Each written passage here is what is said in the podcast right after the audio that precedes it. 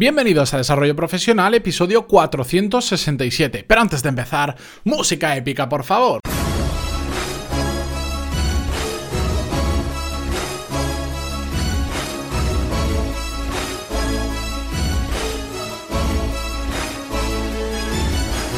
Muy buenos días a todos y bienvenidos un miércoles más a Desarrollo Profesional, el podcast donde hablamos sobre todas las técnicas, habilidades, estrategias y trucos necesarios para mejorar cada día en nuestro trabajo.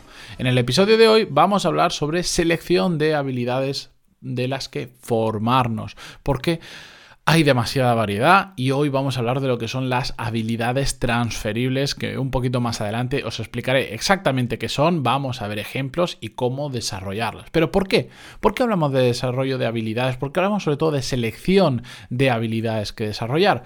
Porque al final hay tantas opciones que podemos elegir de cosas por las que nos podemos formar que se complica muchísimo porque hay mucha variedad, porque hay muchos canales de aprendizaje diferentes y eh, hoy vamos a aprender a seleccionar correctamente qué habilidades o en qué habilidades centrarnos o por dónde empezar.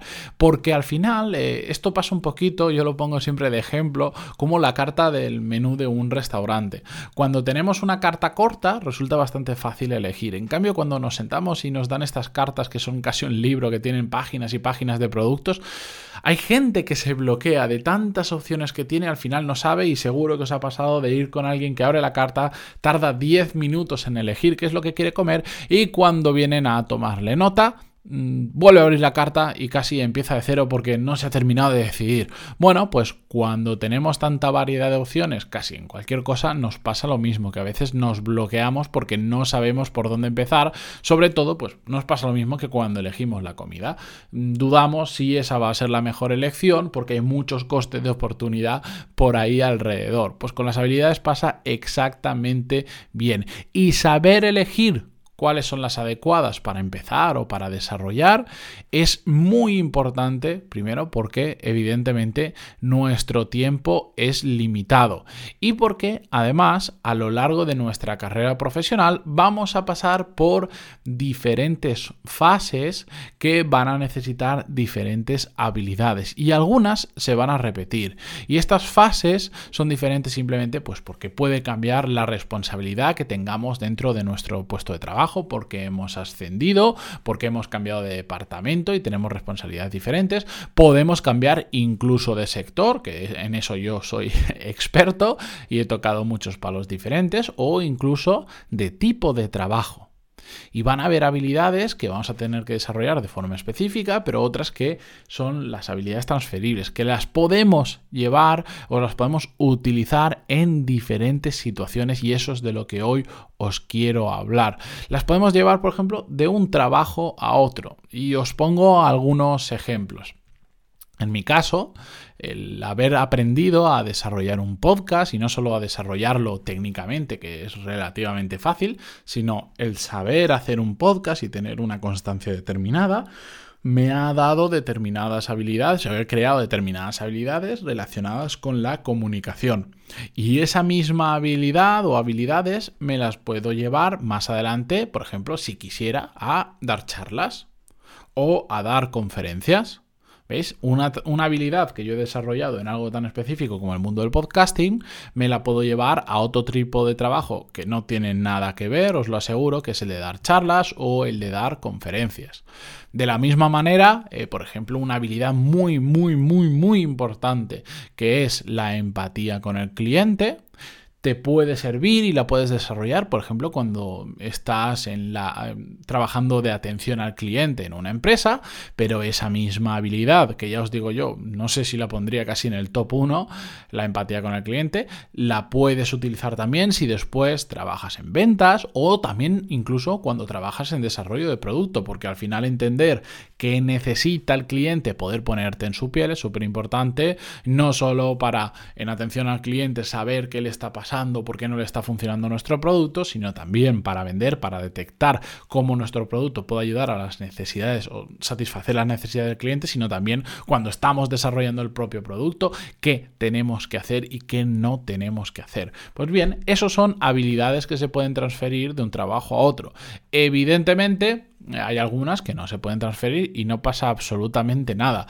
Em, eh, tampoco quiero decir que solo tengamos que desarrollar habilidades que sean transferibles, no, para nada.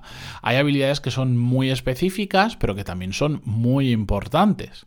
Estáis en un sector que requiere saber solucionar un problema de una determinada manera, de una forma muy específica, que solo sirve para ese trabajo, porque igual utilizas un software súper específico, bueno, eso es absolutamente necesario y por lo tanto es importante, aunque después no nos lo podamos llevar a otro trabajo. Pero debemos desarrollar sí un pilar de habilidades que sean transferibles, según, ojo, nuestra meta profesional o al menos, si no tenemos claro hacia dónde queremos ir profesionalmente, al menos que nos sirva para diferentes trabajos, ¿de acuerdo?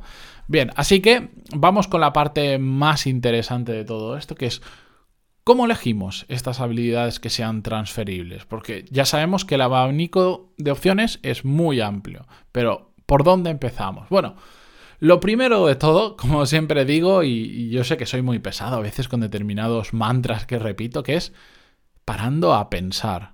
Lo que pasa es que lo tengo que repetir porque muy poca gente lo hace. Eso de parar Mm, y, irte un sábado, meterte en una biblioteca sin teléfono, sin ordenador, sin nada, y decir, pues durante una hora voy a dedicarme a pensar hacia dónde quiero que vaya mi carrera profesional, o qué es lo que quiero hacer, o cuáles son las habilidades que a lo largo de lo que ya tengo claro que quiero hacer en mi carrera profesional me van a poder servir en uno u otro trabajo.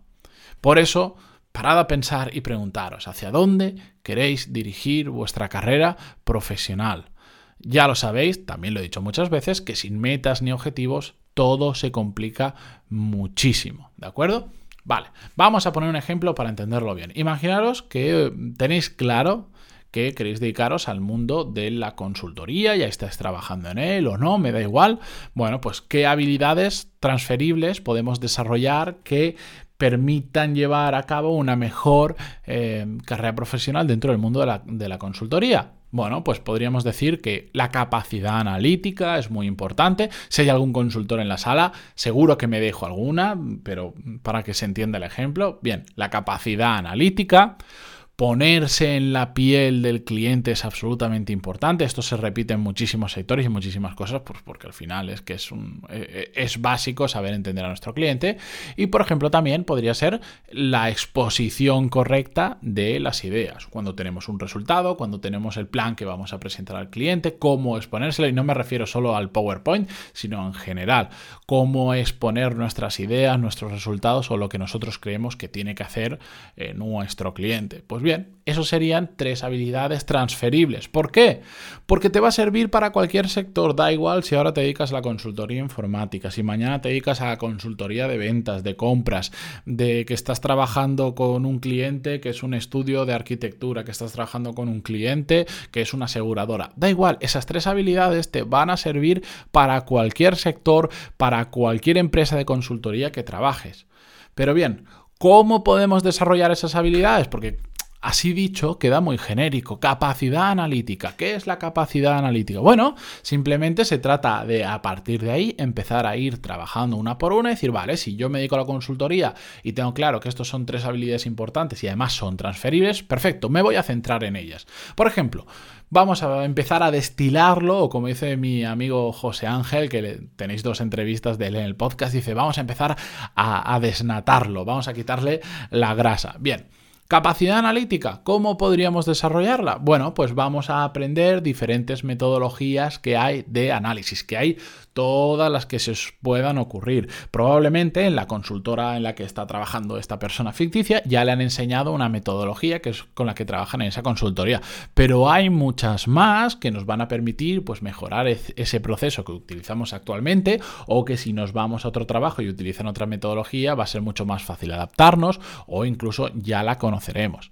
En, en la habilidad de ponernos en la piel del cliente, bueno, lo que tenemos que hacer es focalizar en aprender a empatizar con las otras personas. Y para eso hay un montón de literatura y también hay un montón de cursos que yo conozco físicos de desarrollo de este tipo de habilidades, que están súper bien, que son súper cortos, que realmente requiere unos conocimientos básicos y después es prácticamente solo ponerlo en la práctica, que es lo realmente importante.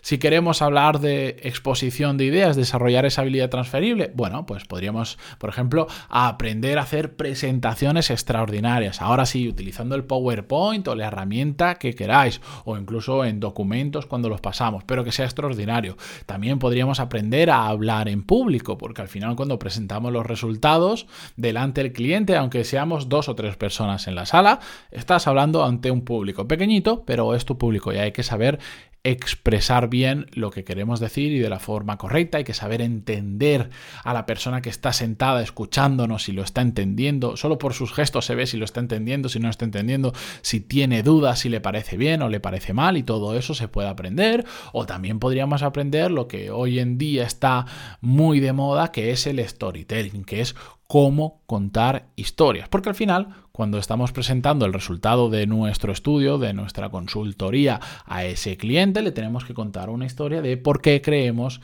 que las cosas se tienen que hacer así, así y así. Y no solo hay números, sino que muchas veces hay percepciones de por dónde creemos que va a ir el mercado, en base a números, pero también en base a intuición, en base a un estudio, en base a un conocimiento previo del mercado, etcétera, etcétera. Y si eso lo sabemos contar en base a un storytelling, va a facilitar mucho el venderle finalmente el proyecto al cliente. ¿De acuerdo? Así que con esto, bueno, os he puesto unos cuantos ejemplos de cómo hacerlo. Como siempre os digo, si tenéis alguna duda, si imaginar que aquí he puesto unos ejemplos para decir, no, yo es que me dedico, no lo sé, a, la industria farmacéutica y en tus ejemplos lo veo claro, pero eh, ahora en lo mío ya no lo veo tan claro. Cuando lo llevo a mi ejemplo, ya no veo tan claro qué habilidades pueden ser. Bueno, pues no pasa nada. Escribirme en pantaloni.es barra contactar y yo os ayudaré en todo lo posible. Dicho esto, me despido esta mañana, no sin antes agradeceros vuestras valoraciones de 5 estrellas en iTunes y vuestros me gusta y comentarios en iVoox, con un milisegundo le dais a me gusta y a mí y a cualquiera que cree contenido nos ayuda muchísimo. Hasta mañana.